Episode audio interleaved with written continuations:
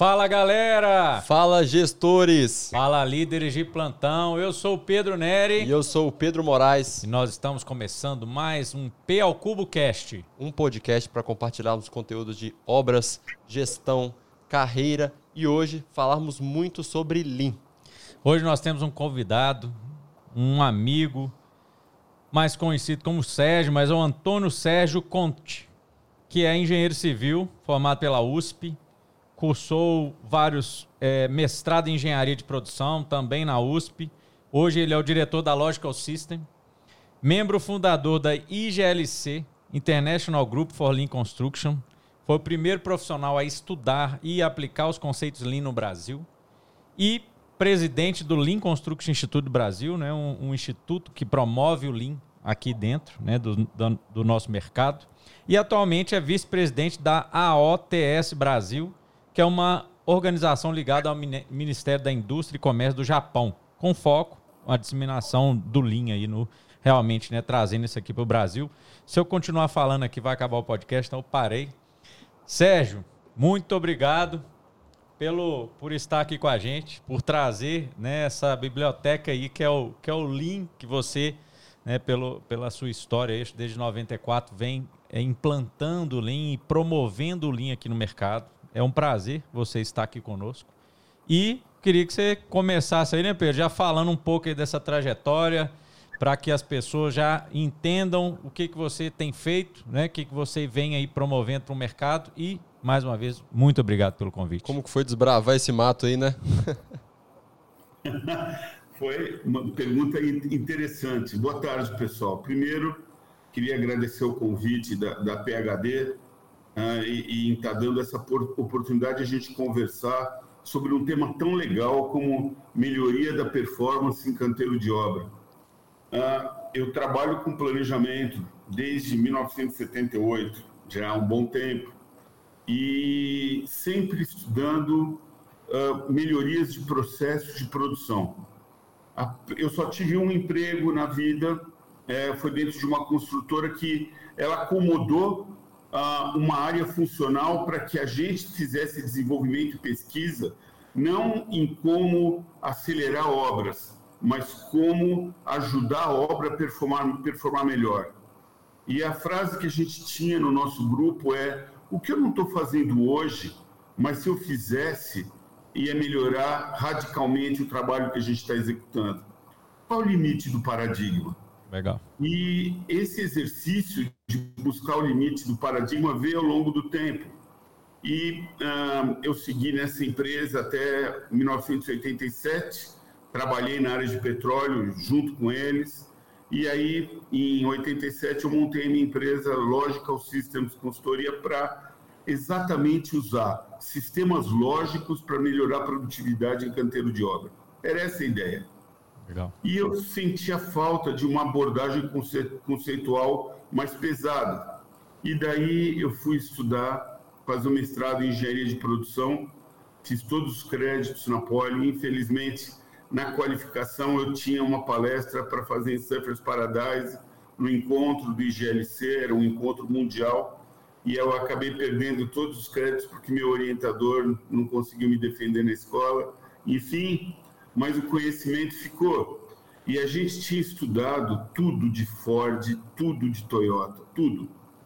E nessa época, em 1994, eu era diretor de produtividade do Instituto de Engenharia em São Paulo. E a gente ficou sabendo de um evento que ia ter no Chile sobre construção sem perdas, construção sem perdas, que discutia sobre a aplicação do modelo da Toyota em canteiro de obra. Eu achei que era uma oportunidade única, peguei o avião, fui para lá. Tinha um outro brasileiro, colega nosso, Sampaio, mas a área dele é qualidade, não é a parte de produtividade. E nós fomos juntos e, de tanto eu fazer pergunta, eu fui lá como participante do evento, os líderes do programa me chamaram no fim do dia e falaram: Você pergunta muito, e o que você faz no seu país? E eu contei o que a gente estava fazendo em cima de pesquisa. E eles falaram: puxa, que interessante, amanhã na PUC, no Chile, tal hora, apareça lá e venha preparado para se apresentar para o grupo.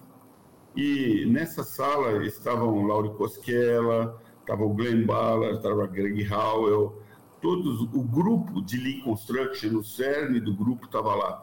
Tinha umas 20 pessoas e nesse grupo, nessa, nessa reunião foi fundado o IGLC e eu fui convidado a ser um membro fundador e, como consequência, fui o primeiro brasileiro a falar de Lean.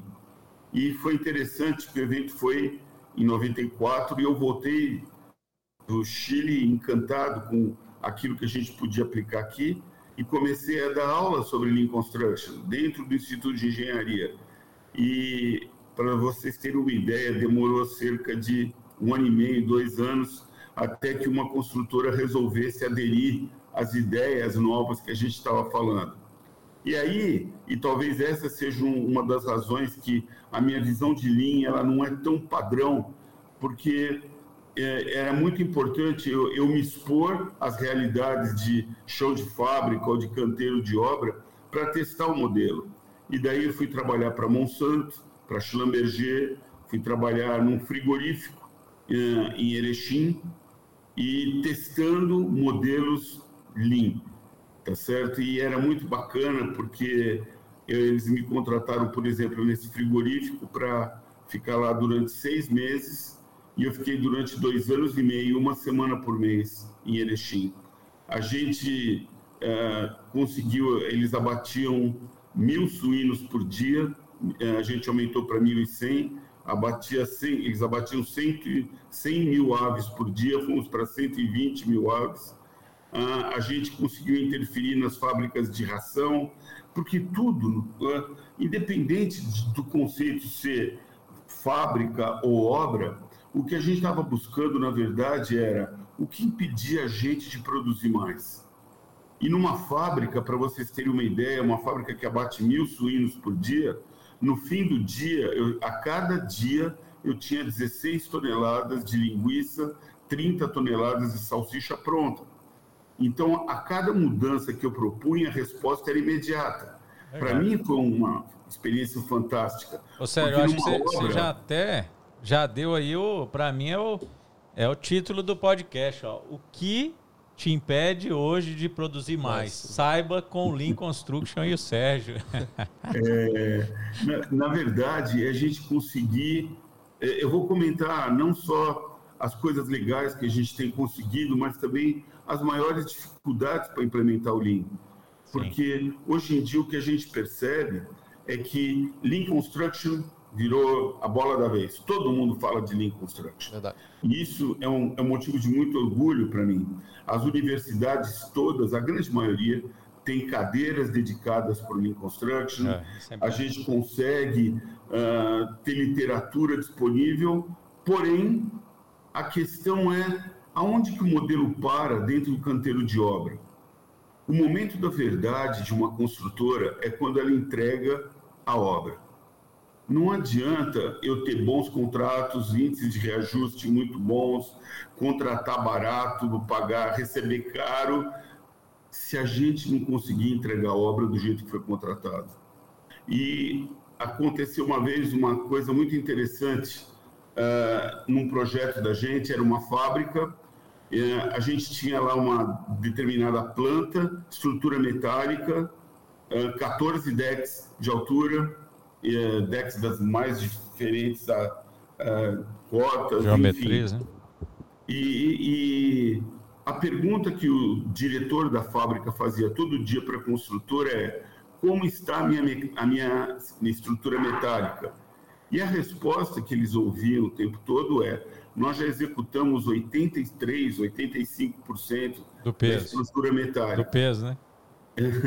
e daí uh, uh, eu fiz uma pergunta um dia. Eu não estou preocupado quando vocês vão acabar a metálica, porque vocês já estão no final do, do 14 deck.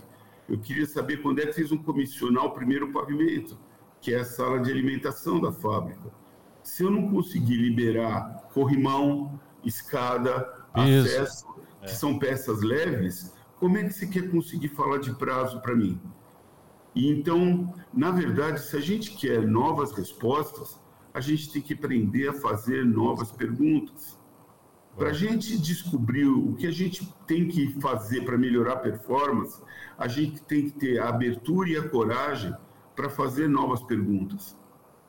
Se vocês forem analisar, hoje em dia eu conheço muitas consultoras, muitas, que avaliam o desempenho em canteiro pelo PPC. Um PPC alto significa obra boa. Isso não é verdade. Sim. Eu estava no Chile uh, quando o Glenn Ballard e o Greg Howe apresentaram pela primeira vez a ideia do Last Planner. Na época não era System, era só Last Planner, era uma técnica. E, e eles falavam assim: imagina que a sua mão é, uma, é a produção, é o sistema de produção. E o desafio do planejador é proteger a produção, fazendo uma, usando um termo que eles usavam, era fazer um shielding, protegendo a obra das variabilidades. Então, o Last Planner surgiu naquela época como um modelo para garantir que aquilo que eu programasse nessa semana pudesse ser executado na semana seguinte. E o PPC media o quanto a produção não conseguia atender porque o desafio não era ter 100% de PPC, o desafio era entender por que, que ele não deu 100%. E aí que surgiu a ideia do Luca Red, e surgiu a ideia de administrar as restrições, restrições para garantir que a gente pudesse ter um, uma lista de atividades no backlog que efetivamente pudessem ser executadas. Então, um PPC alto significa uma produção assertiva, mas eu faço uma pergunta: quem garante que a lista de atividades dessa semana é completa? É, e ela está aderente ao percentual que tem que avançar, né? É. Eu acho que esse, esse, é o grande ponto, né? As pessoas pegam um indicador único, né, Sérgio? E tomam aquele indicador como a direção da obra. E na realidade o PPC ele trabalha em conjunto com o percentual de atividades físicas que você tinha que ter programado, né? E quanto efetivamente você programou. Então, às vezes você tem que avançar 10% na obra, você programou 5% e você teve 100% de PPC. Mas você andou é metade do avanço físico que você deveria é. andar Aí naquela a obra tá semana. Tá atrasado. É verdade.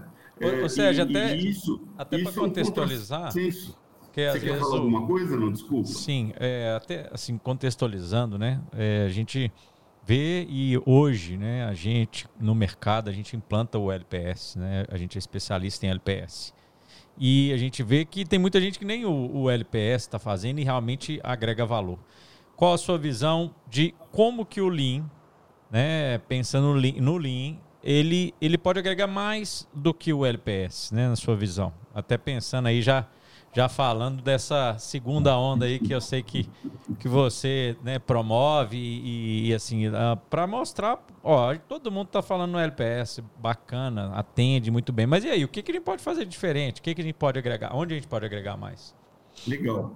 Eu vou responder a tua pergunta, mas eu queria te pedir para poder dar uma volta um pouquinho mais longa, porque se as pessoas não entenderem o que é o TPS, o Toyota Production System, no Japão, Bacana. vocês não vão conseguir entender onde que a gente tem que chegar. Uh, até 10, 12 anos atrás, eu ainda uh, seguia o IGLC com precisão, mas chegou um instante em, em que eu percebia, eu era o único não acadêmico do grupo, e eu percebia que o modelo tradicional, uh, ele não respondia com flexibilidade as variações que eu tinha no canteiro de obra. Eu tinha que ter uma abordagem mais profunda para poder dominar o fluxo. E aí eu resolvi parar uh, de ler os autores americanos, mas eu comecei a ler os autores que influenciaram no Japão desde o Japão pós-guerra. Então, o que acontece? Uh, o, o, as empresas americanas, os consultores americanos, o dinheiro americano financiaram a retomada industrial no Japão. E o, a Toyota, tá certo, que era uma empresa familiar, eles queriam ser competitivos no mundo de, de, da indústria automobilística. E eles foram procurar quem era o paradigma do momento, que era Ford. E vindo para os Estados Unidos, eles perceberam que a Ford produzia muito. A Ford já era um case de Lean, uh, porque eles conseguiam ter uma racionalização muito grande no sistema de produção. Por outro lado, eles paravam muito. Se a Toyota ia usar a mesma máquina, o mesmo, a mesma linha de crédito, os mesmos consultores, como é que eles poderiam ser melhores do que a Ford? Então eles tinham que conceber uma fábrica que não parasse. E daí, quando o Omak lançou o livro dele, em 1992, A Máquina que Mudou o Mundo, e depois em 96, foi a primeira vez com mentalidade enxuta que alguém falou sobre os princípios do movimento Lean, ah, ah, infelizmente, o Omak começou a falar, primeiro é valor, cadeia de valor, fluxo contínuo, produção puxada. Ah, na verdade, quando eu fui para o Japão pela minha segunda vez, eu consegui entender que o que o Japão queria, na verdade, era fluxo contínuo. E não obrigatoriamente, porque não, não, paralisar, nada não paralisar você remover o desperdício de uma linha se você não consegue ter fluxo contínuo. Você vai continuar produzindo pouco. Então, o teu desafio não é correr muito. O teu desafio é aprender a parar de parar. As fábricas param muito e nossas obras, com certeza, da mesma para forma. Muito, para então, para que a gente consiga aprender a parar de parar, a gente tem que conceber as nossas fábricas e, como consequência, as nossas obras dentro do contexto de Lean Construction, para que elas tenham um fluxo de produção constante. Bacana. Tá? Mais importante do que remover o desperdício da, de cada processo é construir um sistema de produção que consiga dar sustentação para um plano de ataque baseado em ritmo constante. Ô, ô Sérgio, olha, olha se, se eu captei bem a mensagem, né? O, o Lean Construction que existe hoje, em algumas maneiras ele trabalha de maneira reativa, né? Ele não trabalha diretamente, né? Na metodologia de execução, ele até analisa a estratégia na hora que a gente faz o pool planning, né? Quando a gente consegue fazer algum tipo de estratégia, mas ele não foi voltado e nem foi criado para trabalhar diretamente no fluxo contínuo. Ele trabalha, Sim. né? Na, no Look Ahead a gente consegue eliminar algumas restrições, né? Então, dá uma é, visão na programação a gente consegue dar assertividade para o pessoal produzir de uma maneira mais assertiva. Mas a grande dor e o que você está trazendo para a gente é o Lean Construction sozinho ele não pega a cadeia de produção como um todo, correto? É, na, na verdade, o, o, o Last Planner ele democratizou a informação no canteiro de obra ele deu transparência, Exatamente. ele deixou a gente enxergar o que segura a produção. Isso. Mas o modelo é essencialmente reativo, porque eu tenho que descobrir o desvio para atuar em cima do desvio. Agora, vamos supor por absurdo que quando a gente fizesse o planejamento da obra, lá no nosso primeiro cronograma, a gente já falasse que eu iria atacar aquela obra do eixo 10 na direção do eixo 1, vamos supor um galpão de fábrica tá certo? E se eu estou vindo com o pré-moldado no sentido do eixo 10 para o 1, quer dizer então que eu vou ter que ter bloco de fundação do 10 para o 1. Então quer dizer que eu vou ter hélice contínua do 10 para o 1. Então, se eu tenho uma sequência executiva que vai, se vai, que vai permitir a gente tocar a obra dentro de um ritmo e de uma sequência que foi desenhada inicialmente, a primeira vantagem que a gente tem no cronograma é que eu consigo superpor o prazo dos serviços. Porque hoje é assim, eu termino a hélice contínua e daí eu entro com blocos de fundação. Termino blocos de fundação e entro com pilares. Termino todos os pilares para entrar com viga. O que, que adianta num galpão de 60, 70 mil metros quadrados eu ter um paliteiro de pilar em pé Resolve se eu nada. não solto uma viga para liberar minha metálica? Sérgio, isso. Então, essa sequência executiva, a forma como a gente desenha o processo de produção, se ela nasce no começo, a gente vai orçar diferente. A gente vai contratar os empreiteiros nunca mais com base em, olha, eu tenho lá tantos mil metros cúbicos de concreto para cair. O que você vai falar é, eu tenho tantos mil metros cúbicos de concreto para cair, mas a minha unidade de controle nesse galpão é eixo e eu quero que você me faça dois eixos por semana. Mas quando eu falo em dois eixos por semana, é pilar, viga, porque meu objetivo não é acabar o pré-moldado. O meu objetivo é liberar a metálica no teto. porque se eu não tenho metálica com telha, eu não solto o meu piso. Não soltando o piso, meu galpão não acaba. Você percebe que a gente começa a discutir uma nova forma de enxergar a obra. Hoje em dia, as construtoras elas mudaram o jeito de planejar a produção no curto prazo com o Last Planner. Muito legal, muito bacana. Mas elas não mudaram o resto. Se eu tenho um empreiteiro que é, continua, vai, no caso de concreto, tudo bem. Quando cai concreto, eu faço a sua medição. Então, os tempos que eu perco em forma, armação, não são levados em consideração. Mas quando eu falo de alvenaria, se eu tenho 20 mil metros quadrados de alvenaria, para o time de suprimentos, eles tratam como se fosse 20 mil vezes um metro quadrado de alvenaria. Então, o que eles querem é área de alvenaria no fim do mês. E o que eu quero é trecho pronto para poder liberar embolso. Legal. Você, Você percebe? Demais. E o, e o, assim, é excelente a visão. Isso, isso que a gente está tratando hoje, até uma visão nossa, é de ter uma construtibilidade, uma estratégia de execução antes de começar a obra. Né? Hoje a gente tem um produto aqui que a gente trabalha dessa forma, pensando na como que vai ser a estratégia da execução, né, na construtibilidade antes, como vai ser o ritmo, qual que vai ser a, a entrega ali semanal. Acho que é bem essa pegada. Mas é, como, aí vamos falar assim, da sua experiência de 94 para cá, que que, como é que foi? Como que foi quando você começou a implantar e começou a ver resultado? Conta um pouco para a gente aí como é que, então, como é que foi picada aí pelo Lean, né?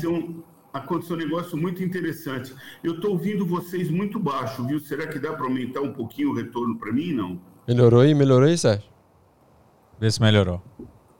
Está um pouquinho baixo ainda. Bom, mas aconteceu um negócio interessante. No mesmo curso que eu estava dando no Instituto de Engenharia, tinham três construtoras e as três resolveram uh, virar os primeiros cases de Lean Construction no Brasil. Legal. Uma era uma empresa chamada Verticom, que construía lojas para o McDonald's. Os prazos de contrato eram lojas drive, era de 90 dias e eles nunca conseguiam terminar no prazo porque o punch list do McDonald's era muito exigente. Uh, a gente aplicou o Lean Construction a gente conseguiu terminar a mesma obra com a mesma equipe, era uma loja drive padrão, tá certo? Terminamos em 68 dias, já com o punch list passado. Porque a ideia era liberar o próximo serviço sem deixar remates para trás. Uma segunda construtora foi a Hernandes, que ela constrói uh, prédios de alto padrão uh, no bairro do Tatuapé, aqui em São Paulo, com mão de obra própria. Uma característica deles ter mão de obra própria. E o que a gente conseguiu é, no tipo, a gente reduziu 30% o consumo de homens-hora de pedreiro e ajudante, só usando técnicas de racionalização e ritmo. E a terceira construtora que estava no mesmo eh, evento, muito interessante isso, eles estavam, era uma construtora de Piracicaba, e eles estavam com um projeto num colégio de freiras em Campinas, e era uma biblioteca muito sofisticada, um milhão de dólares de, de orçamento, e a maior barreira que a gente tinha lá era a interferência dos padres, das freiras, no projeto. E como o projeto mudava todo dia, a gente não conseguia nunca terminar nenhuma etapa. E a gente conseguiu tratar os padres como fornecedores. E quando eles entraram na primeira reunião e eu coloquei para eles que eles eram fornecedores, eles falaram: como fornecedores? Eu falei: vocês são os fornecedores do Go Ahead. Do tá bom, pode fazer. Enquanto vocês não tiverem noção de que a mudança constante de projeto vai comprometer o desempenho da obra, a gente não consegue avançar. E daí eles começaram a entender a dificuldade da obra, racionalizar o processo de tomada de decisão e a consequência desse projeto foi incrível, porque a produção começou a interferir na concepção. Foi a primeira vez que eu fiz um case de lean design num canteiro de obras no Brasil, porque a produção falava para o projetista por onde tinha que passar uma infra de anfiteatro, eu tinha que concretar o meu piso, porque era o único acesso da obra era por baixo, pelo, pelo subsolo, e concretando o piso já com a infra colocada, a gente conseguia ter uma chance muito maior de terminar a obra mais cedo. Então foi, foram experiências muito legais. Isso foi em 1996 e 97. Imagine, três anos depois Nossa. do evento de Lean Construction. É. Tá certo? Uh... E você sentiu, Sérgio, que o, o Lean Construction, que você começou a implantar e você viu naquele evento lá no Chile, né? Ele evoluiu muito ao longo do tempo ou a metodologia em si ela se manteve a mesma até o, o, os conceitos atuais e a maneira com que nós aplicamos hoje? O que, que você sentiu de mudança ao longo do tempo? É, é, esse é o ponto. A gente não pode confundir o modelo em si com as técnicas que eu uso no modelo. As técnicas melhoraram muito. Pouca gente cons conseguia entender o que era uma linha de balanço antigamente. Hoje em dia, uh, eu garanto para você que a, a parte mais importante de uma linha de balanço é a unidade de controle. E as empresas ainda continuam tentando trabalhar nas retas de cada serviço. Porque é a unidade de controle que define como você vai ter o teu ritmo, ritmo na produção. Que é o mais importante. Percebe? Então, existe ainda a a mentalidade de eu preciso consumir novas ferramentas. Existem bons, bons aplicativos hoje para se elaborar linhas de balanço e atualizar um cronograma, mas isso não quer dizer que eu tenho domínio do conceito que está por trás. Legal. Então, quando, quando a gente começa a discutir que, que uh, é fundamental que a produção interfira na concepção, que os gargalos de logística sejam resolvidos em cima de uma diretriz de negociação e não com reuniões de pressão sobre o fornecedor para ele entregar no prazo. Tá certo? É, quantas vezes a gente não vê em canteiro de obras? Uh, eu tenho uma equipe de gesso que tem que entrar com oito pessoas, eles entram com quatro eu tinha que fazer um ciclo de cinco dias por trecho e de repente eles falam para mim o seguinte: eu cheguei com quatro, logicamente meu ciclo vai ser o dobro, dez dias, mas fica tranquilo, nós estamos buscando mais quatro, já já chega. Só que se demora dois, três meses, eu já perdi oito semanas, oito semanas são oito trechos de obra. Acabou, travou minha obra. Suprimentos tem que aprender a contratar Lean. A gente tem que orçar a obra Lean. Eu não posso mais. Uh, fazer um orçamento de produção com foco em mim, usando a mesma EAP que o meu cliente usou para me contratar. Porque a EAP de contrato não tem nada a ver com a EAP de produção. É, não, não, tem estratégia ali por trás, né? Eu acho que muito do que você está trazendo para a gente aqui, o planejamento desde o seu início ele tem que ser feito voltado para o comissionamento. Uma estratégia voltada para a liberação da, dos principais equipamentos, liberação para a operação de cada um deles, né? Quando a gente já tem essa visão, já cria uma EAP voltada para isso, a gente vai comprar os suprimentos né, voltado para esse tipo de ação e toda a cadeia por trás vai trabalhar para entrega, né? E não para uma, uma estratégia paralela. Você já vai estar sempre voltado para ter uma entrega definitiva. É isso. É isso. Agora, imagine o seguinte, que você tem uma determinada linha de balanço e as pessoas perguntam, a obra vai acabar no prazo? E a resposta é cínica. Vai, fica tranquilo, vai acabar no prazo. Mas nada garante. Então, numa, numa obra onde a gente planeja com foco em ritmo, mais importante do que terminar no prazo é começar na data certa e manter o ritmo de produção que foi desenhado. Com um plano de ataque inteligente. E aí, deixa eu fazer uma pergunta para vocês. Qual é a grande vantagem competitiva de uma construtora em relação às outras? É o seu jeito de construir. E eu tenho o meu jeito de construir. O meu jeito de construir faz eu ter resultados diferenciados no canteiro de obra. Concorda comigo?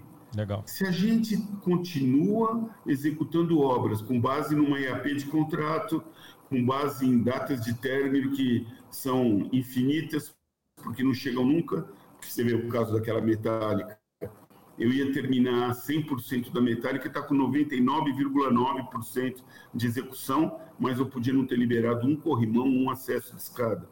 Então, isso é muito pouco para a gente. Tá? Então, a gente precisa repensar o desenho do processo de produção. Uma obra é um grande sistema de produção, que tem todos os players que uma fábrica tem. A diferença é que o nosso produto fica e a fábrica vai embora tá certo? Então, as nossas dificuldades de logística são muito maiores do que numa fábrica, mas, por outro lado, o conceito é o mesmo. Como é que eu organizo o meu sistema de produção para que tudo funcione com foco em ritmo? E trabalhando por trechos, analisando uma linha de balanço e descobrindo qual é a sequência executiva que é melhor para aquele projeto.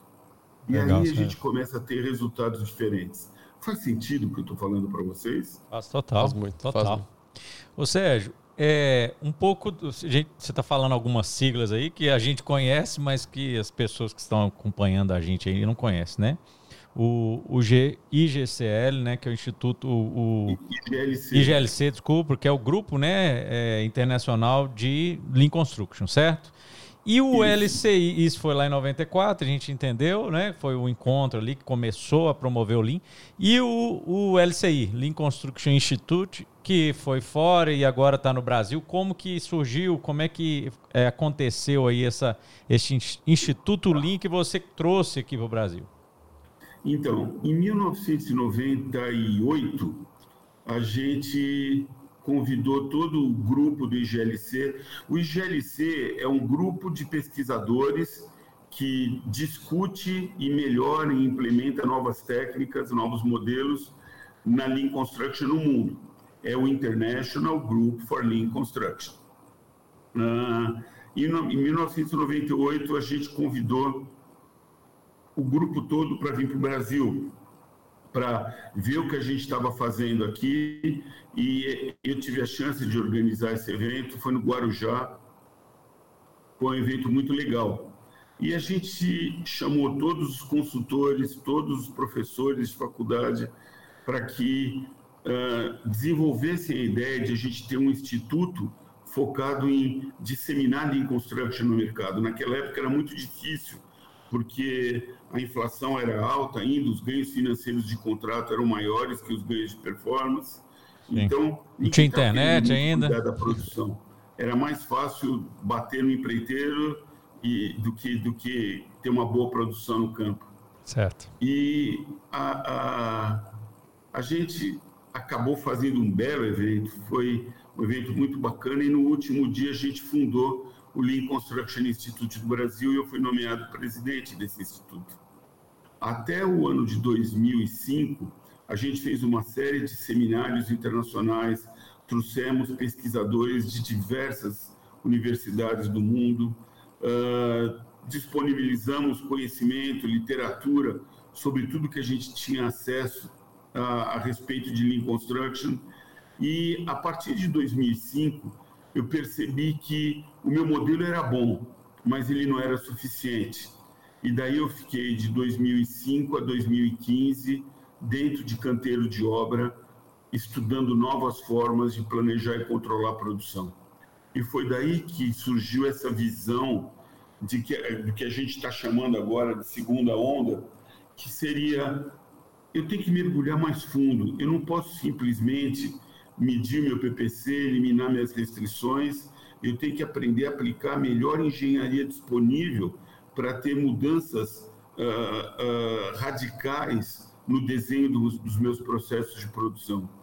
E aí que eu acho que entra a oportunidade para uma segunda onda, porque hoje em dia todo mundo gosta e aplica Lean Construction, mas eu não sei se todas as empresas conseguem ter de uma maneira tranquila 30% de ganhos de prazo, 12% de redução de custo, criar uma cadeia de fornecedores de, proje de projeto que literalmente projeta pensando na produção, ou for empreiteiros que conseguem trabalhar melhoria da produtividade, enxugando o custo deles e conseguindo cobrar menos da gente, mantendo o lucro deles. Essas visões acontecem quando a gente muda Você... a forma de enxergar o plano da obra. Deu uma, então, deu uma então, travada aí. No... Ah, voltou. Então, esse é o desafio que eu acho que a gente tem daqui para frente. Uh, nós estamos, nós estamos, é empresas... é surfar nessa segunda onda aí, a gente fazer essa onda acontecer, né, Sérgio? Então, porque o que acontece? Todo mundo fala de Lean Construction, todo mundo quer aplicar Lean Construction, mas os resultados que as empresas estão conseguindo, são resultados bons, consistentes ou não? A gente só mudou o jeito de medir a, a, o quanto foi executado. Além da curva S, agora eu tenho a assertividade do plano, que é o PPC. Tá certo? É o, então, o que eu então, sinto, né, Sérgio? É que hoje o Lean Construction conseguiu trazer um, um engajamento do campo com a estratégia que antes ele não existia. Comunicar é melhor, né? Essa comunicação trouxe resultado. A gente Sim. hoje vê que assim, o avanço físico ele, ele é puxado, as coisas conseguem ser cada vez mais assíncronas, né? As pessoas conseguem comunicar e entender toda a estratégia da obra. E eu concordo com você que essa segunda onda ainda pode agregar mais. Que quando você traz essa estratégia prévia do projeto, você ainda consegue entrar dentro de um projeto cada vez mais mesmo. preparado, sabe? O impacto pode ser ainda maior. Muito maior. É, Sem dúvida. E aí a gente está fazendo engenharia. O que diferencia as construtoras, o que diferencia o profissional que está planejando é a profundidade dos conceitos de engenharia que ele aplica em cada canteiro.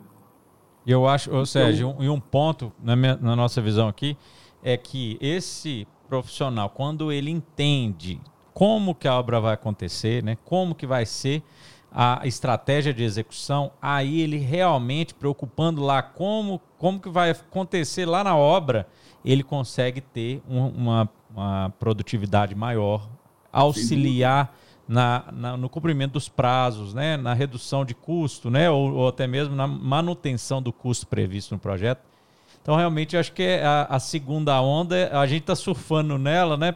Assim, a gente tem essa, essa pegada de pensar na estratégia, mas hoje, né, o nosso foco aqui, a, a, a gente vê que o foco do mercado está muito no LPS, né? Acho que você tem essa. Realmente você tem razão. E o Lean mas, olha, o pode LPS, impactar mais. Ele não, de forma alguma ele é ruim, pelo contrário. Sem dúvida. Ele é excelente. Tá certo? Só que o modelo, a gente não pode confundir técnicas com modelo. O modelo de gestão da produção é o TPS aplicado à construção. Ponto. Acabou. Foco no fluxo contínuo, desenhar processo de produção, trabalhar a cadeia de fornecedores, criar transparência, credibilidade, comprometimento e deixar a obra fluir. Isso é, é um modelo. As técnicas, é, elas são aplicadas ao longo de cada canteiro em função da realidade de cada construtora. Só que agora vamos pensar assim: o que, que a diretoria cobra de um engenheiro de obra? Ela está cobrando curva S, eu tenho meu baseline, eu quero atingir minha curva. E o cara vai responder o quê? Ele vai responder ritmo ou ele vai responder curva S? É óbvio que ele vai correr atrás da curva S. E desse para buscar 2, 3% que faltam no mês, ele tiver que antecipar uma escavação que vai complicar a vida dele lá na frente, mas ele garantiu a porcentagem do mês, isso aí é um erro de estratégia importante. É, verdade. E quando Percebe? pensa em grana, vamos pensar em dinheiro, né? aquela empreiteira ali que ela tem que é, trabalhar ali, produzir para receber a medição Aí realmente, se ele só fizer o avanço, mas a grana não vem com consequência, né? Mas se ele fizer o ritmo, fizer o que ele tem que produzir ali para vir aquela medição, realmente vai ter um impacto grande. Né? Olha, eu estou com um caso concreto agora, essa semana. Um prédio, alvenaria estrutural, o calculista não deu nenhuma junta de concretagem para gente. Ou seja, eu tenho seis apartamentos no andar eu tenho que fazer a alvenaria estrutural do andar inteiro e o empreiteiro falou assim: bom, já que meus pedreiros vão ter que ficar fazendo alvenaria, eu vou deixar eles montarem minha laje, porque é painel treliçado, então é só montar, é fácil, eu boto lá um carpinteiro para fazer o sarrafo na borda da laje, enfim. E o que a gente mostrou para ele é que ele estava com um ciclo de nove dias de laje a laje. Nove dias. Quer dizer, então, num mês, que eu tenho, vai, 24 dias de trabalho, eu estou medindo dois pavimentos e meio de laje completa, de laje a laje. Concorda comigo? Verdade. Não? Concordo, sim. Se a gente baixar isso para seis dias, eles vão sair de dois pavimentos e meio para quatro. Eles praticamente dobram o faturamento. E a pergunta é: será que vale a pena você botar dois carpinteiros a mais numa equipe de 15? Só para poder fazer a montagem da laje na medida que a alvenaria for ficando pronta? Qual, o que, que, vocês acham que o empreiteiro respondeu para a gente? Sem Ele dúvida, falou, na hora. Quem garante que eu vou receber? E a resposta que a gente deu foi o concreto que cair na tua laje. Porque se cair quatro vezes, você vai receber quatro pavimentos. E aí você consegue diminuir teu risco, aumentar teu lucro, só botando dois caras a mais Vale a pena a gente pensar nisso? Ah, mas quem garante que meus pedreiros vão acabar a alvenaria para liberar a laje antes de acabar o outro lado da alvenaria? Fácil. Quem paga o seu empreiteiro, o pedreiro, é você. Então, quando você for atacar a tua alvenaria, vem sempre do apartamento final 1 para o apartamento final 6. E a consequência é o quê? Quando estiver no meio do ciclo, já tenho meio andar de alvenaria no respaldo e você pode soltar a tua laje. E isso faz sentido. E aí é uma relação ganha-ganha. E daí o empreiteiro não fica buscando frente de trabalho para ganhar dinheiro no fim do mês. Ele está escorando o sistema de produção que a gente desenhou para a obra. Isso é engenharia. É, legal, tá legal. Legal. E, e Sérgio, é, todas as visitas que você fez no Japão, né? Você sentiu esse processo já avançado lá? O que, que você enxergou e, e como que, que, todo esse processo, né? Tanto o TPS ou o LPS é aplicado de fato lá? O que, que você pode trazer para a gente? O que, que você sentiu? O, no Japão, eles têm uma estrutura diferente um pouco no canteiro de obras do que a gente está acostumado. Existe um profissional de planejamento e projeto que ele é responsável por fazer toda a interface de, de informação entre o engenheiro da obra e os fornecedores de materiais, serviços e projetos. Esse cara, ele tem a obra na cabeça, ele fica full time no canteiro. Então, para você ter uma ideia... Uma, Como é que chama? Uma... Tem um nome esse profissional, Sérgio? Oi, tem, algum, tem um nome específico esse profissional? Eles chamam de planejamento da produção. Tá tá? E para você ter uma ideia, o nível de sofisticação, é, quando eu estava em Nagoya, estavam é, fazendo um prédio em frente à estação de trens de Nagoya, eu estava na fundação do prédio com seis gruas. Imagina as técnicas de gestão de anticolisão para conseguir fazer aquela fundação rápida. Muito avançado. Você imagina? Quando eles vão fazer um projeto de armação, é levado em consideração a dificuldade que o operador ou o armador vai ter para conseguir dar ponto no meio da gaiola. Então tem que ter espaço para passar a mão, para passar a ferramenta. Tudo isso é pensado antes, mas é pensado uh, com foco de melhorar a performance no campo. Produtividade. E, e uma coisa que eu achei muito interessante, eu estava em Hiroshima e a gente estava vendo uma entrega de um hospital e eu falei, puxa, isso eu vejo no Brasil, ó que legal. Tinha um ajudante segurando uma escada para o eletricista é. mexer na luminária.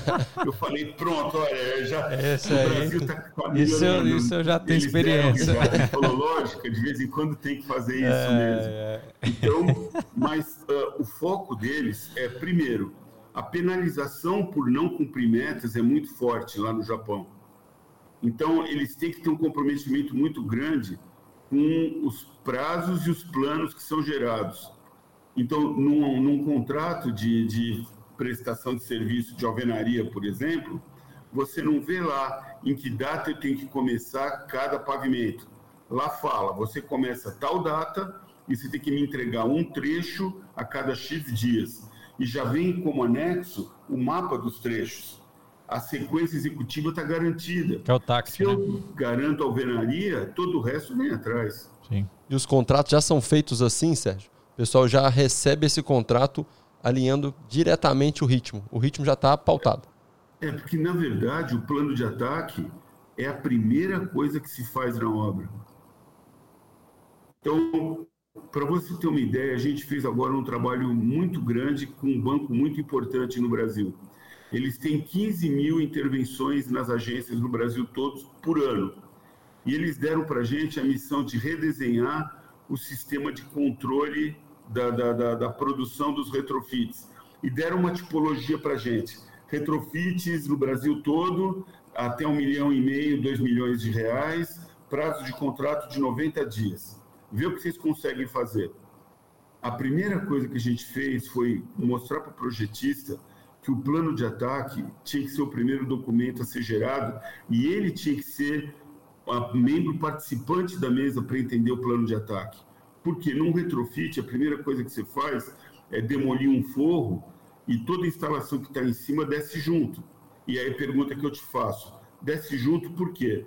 Será que eu não consigo aproveitar um duto, um ramal a infra de elétrica, se eu, normalmente os dutos correm pelo meio da agência, se eu vou ter que soltar primeiro a parte do backstage, que é a sala da gerência, diretoria, onde circula o dinheiro para alimentar os caixas, como é que eu vou fazer meu duto chegar lá? Se o projetista de ar-condicionado não entender o plano de ataque, ele vai fazer um projeto que não se adequa. E devo ficar com arremates, a gente chama em obra de rabos, né? o tempo todo. Bom, consequência prática. As obras, a gente demorou um ano e meio fazendo esse projeto. As obras que começaram com 90 dias, hoje estão sendo feitas em 22 dias, com as mesmas equipes, a mesma construtora. E é interessante que a construtora que quebrou o recorde de prazo, que são de 22 dias, é uma construtora que fica em Belém do Pará, longe é, dos grandes centros, ela é pequena, mas ela entendeu a mensagem e se preparou para produzir. Vocês estão percebendo que a gente consegue melhorar muito a performance se a gente conseguir entender a obra como um sistema de produção. Sim. Ô Sérgio, é, a parte do. Tá escutando aí? Esse já, já aproveitando ouvindo, aqui. Esse... muito baixo. Tá. Esse é o primeiro episódio nosso aí online, né? Tivemos a oportunidade de ser com você, viu, Sérgio? Esse, esse caminho linha aí nós vamos ter que fazer um outro, um outro momento, porque realmente tem muita coisa interessante para a gente. Então, se tiver alguma, alguma perda de sinal, alguma imagem aí, né, para o nosso pessoal e o pessoal que acompanha a gente, né? Realmente é o primeiro episódio. Para a gente poder chegar hoje, você tá, você tá onde? Tá no interior ou tá em São Paulo, na capital? Eu tô, eu tô no interior de São Paulo. Tá no interior. Tá, tá perto é. da Jabuticabeira aí que você falou que tem aí do lado? Desculpa? Da, da Jabuticabeira aí, você falou que tem uma. Ah, essa casa aqui é uma casa da família da minha esposa de 150 anos. É, você Os comentou. avós dela construíram essa casa. E a gente reformou, foi um plano linha, a gente fez um prazo recorde. Mentira, não foi nada disso.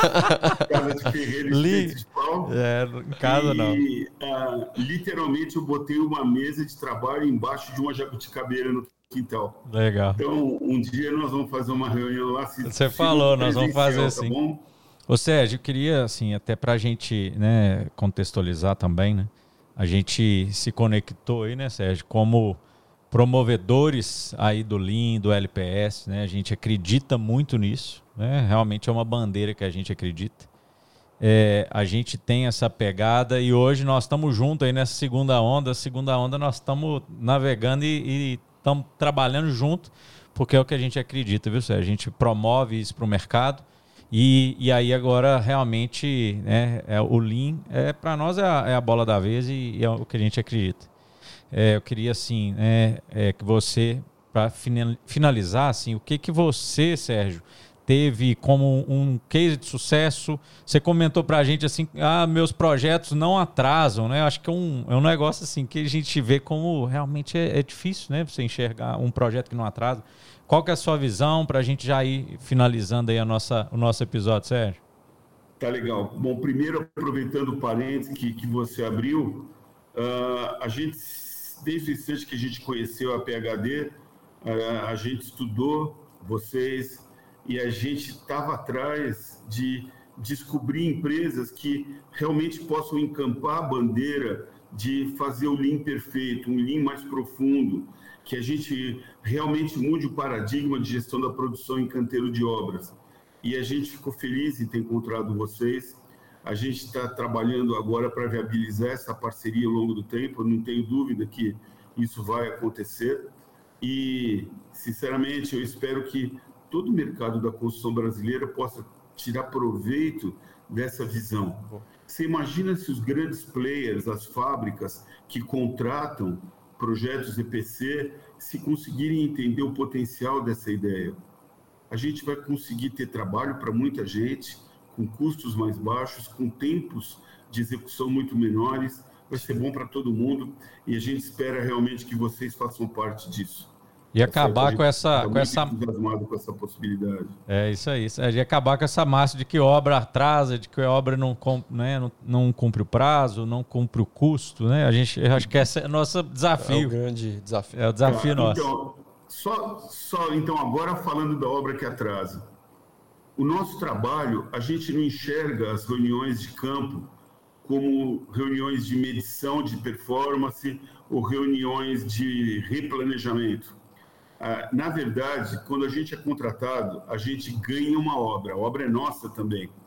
E o nosso trabalho é literalmente intervenção. Na verdade, eu não estou indo lá para medir desvio. A gente está construindo processos de produção junto com a equipe da obra. Então, essa intervenção leva a gente a ter uma postura de ser dentro do time. E ao invés de ter uma reunião mensal para fazer a medição, o que a gente faz é ter quatro, às vezes até mais, reuniões né, semanais, onde o foco é construir cenário. Eu não estou preocupado em descobrir quem é o culpado do atraso na alvenaria. O que eu quero saber é como é que nós vamos voltar para a meta. E aí a gente passa o tempo construindo visões de como produzir. Eu acho que uh, isso dá uma sustentação importante, porque tão importante quanto planejar uma obra é ter flexibilidade para replanejar a obra. Sem dúvida. Dificilmente Sem dúvida. você vai ver num projeto nosso um cronograma pendurado em parede. Não precisa, porque toda semana a gente traz a obra de volta então, uh, uh, o nosso baseline fica vivo o tempo todo. Então, esse esforço de trazer as equipes, de treinar sequência, de trazer o encarregado para ele virar teu cúmplice na, na, na, na, durante a semana, quando você não está perto deles, isso dá sustentação para o teu modelo de inserção do Lean no contexto da obra, entendeu? Bacana. Então, é um trabalho bonito e é um desafio grande que a gente tem. E eu fico feliz que e torço para que vocês se entusiasmem com essa ideia e que a gente tenha muita chance de aplicar isso, porque eu acredito fielmente nesse modelo. Nós também, né? Esse é o que brilha aos olhos não só da nosso, né, Pedro, mas da nossa equipe. O pessoal é apaixonado, realmente é o, é o que a gente mais gosta de conversar, de falar. Esse, esse final de semana a gente teve um treinamento interno de Lean Construction. Realmente você vê que a empolgação é muito grande, né? E a gente usa até uma brincadeira aqui, Sérgio, que nós aqui da PHD temos a função do Waze. O Waze que tem a função de guiar ali a, a rota, né? Para a gente que é motorista. A melhor rota. A melhor rota. A PHD faz exatamente o mesmo processo, né? A gente define a rota, com a rota definida, né? A gente estima qual o ritmo, né? Então, se você for mais rápido ou menos rápido, você vai conseguir saber quando você vai chegar naquele destino. E à medida que vai tendo algum tipo de acidente, alguma coisa, né? Incidente que você vai paralisando o processo, você vai saber qual o impacto, o que, que você precisa para voltar, qual o ritmo necessário é para voltar para o caminho. Então acho que o, é, o, paralelo, o paralelo perfeito para nós, a gente é o Waze da obra. É, exatamente. Então, muito legal ter ouvido isso de você. Isso é muito importante. Se a gente conseguisse passar essa visão para muitas, muitos vai, é, muitas construtoras e muitos contratantes de projeto EPC, acho que o mercado da construção ia ser bem melhor. Bem melhor. E mais fácil de se trabalhar. Com certeza. Sérgio, muito obrigado por estar aqui com a gente, né, nesse episódio, por trazer aí realmente esse conhecimento aí em Lean, né, da sua vivência desde 94, né, fazendo, fazendo projetos. Vamos programar um próximo, porque eu acho que tem muito conteúdo, tem muita informação legal, né, Pedro, para gente, a gente trocar ideia, acho que vai ser muito importante. E, mais uma vez, realmente, obrigado por estar com a gente. É, tamo junto né, Pedro? É, Sérgio, eu queria até para fechar, para quem está ouvindo né, o podcast, tem algum material, alguma bibliografia né, que a gente já poderia acompanhar, né, poderia ver todo esse estudo que vocês já fizeram aí no, no Lean Construction tá. Institute, para a gente então, acompanhar? Quando, quando eu fui uh, estudar os autores japoneses, uh, eu descobri um cara que não era muito falado uh, mundialmente. O nome dele é Shigeo Shingo a Toyota tinha um, um, um, profissional que era brilhante, que foi o Taishi Ono, que desenhou o sistema de como a Toyota ia funcionar. Mas para o meu trabalho, eu sou um cara de canteiro de obras, eu vivi em obra minha vida inteira. O Shingo era aquele cara que ele, ele escreveu um livro, para você ter uma ideia, chamava SMAD, chama SMAD, Single Minute Exchange of Dice ou seja, se você troca uma ferramenta numa máquina em horas, você tem que baixar para menos de 10 minutos, single digit. E o que ele fazia era desenhar sistemas de troca de ferramenta para deixar a fábrica ficar com menos tempo de downtime. E daí eu comecei a ler esse cara, e eu juro por Deus, o SMED, eu, eu abri o livro, eu lia três capítulos, eu tinha que fechar, porque minha cabeça ia tão na frente, as ideias são tão desafiadoras, e por outro lado é tão simples, porque uma coisa que vocês vão notar é que o TPS, ele é muito simples, mas ele não é nada óbvio. Se a pessoa não entende o conceito, ela não performa, mas ele é muito simples. Então, quando você mergulha mais fundo, é um caminho sem volta, porque o limite é você. E eu lendo esses livros do Xingo, eu tenho certeza que com a fome que vocês têm de conhecimento e com a abordagem que vocês já têm nos projetos de vocês, vocês vão começar a ter insights como eu tive na minha época de, de ler esse material. Então, tem o, o Xingo tem dois livros que eu acho que você tem que ler: Toyota Production System e SMAT. Tá? Beleza. É o TPS, então, né? esses dois livros vão virar sua cabeça. Não existe um livro que fale de gestão da produção usando TPS aplicado à construção. Não existe. E toda semana eu entro nos grupos de pesquisa que eu participo, na Finlândia, no Japão. Uh, uh, não existe uma literatura que tenha essa visão de mergulhar mais fundo. Então, eu acho que isso é uma oportunidade, não é uma ameaça. Exatamente, isso que eu tá falar. Legal. Precisamos legal. avançar nisso. Obrigado, Novamente, Sérgio. Queria agradecer a oportunidade ah, de nós você estar juntos. me dando essa chance de falar. Tomara que tenha atingido os seus objetivos. Vai, vai ajudar muita gente vamos, aí do mercado. Vamos avançar para as próximas. Seria muito legal a gente fazer talvez uma ao vivo, dando chance de as pessoas perguntarem. Excelente. Vamos. Tem- Excelente. É, porque legal. muita gente tem certeza absoluta que está fazendo o limite. E será que não tem nada que a gente possa fazer diferente? Legal, legal. Excelente. Foi uma vamos aula. combinar, vamos combinar sim, Sérgio. Vão ter novas oportunidades, viu? Um abraço, né? Vamos encontrar em breve aí, nós vamos, né, em breve encontraremos. E tamo Se Deus juntos. quiser. Para quem segue os nossos episódios aí, muito obrigado. Segue aqui, marca, né, o sininho e vamos pro próximo episódio. Obrigado, pessoal. Obrigado por estar com a gente. Tchau, Valeu, tchau, obrigadão, obrigado. Sérgio. Valeu, pessoal. Obrigado. Siga as Tchau, nossas tchau. redes.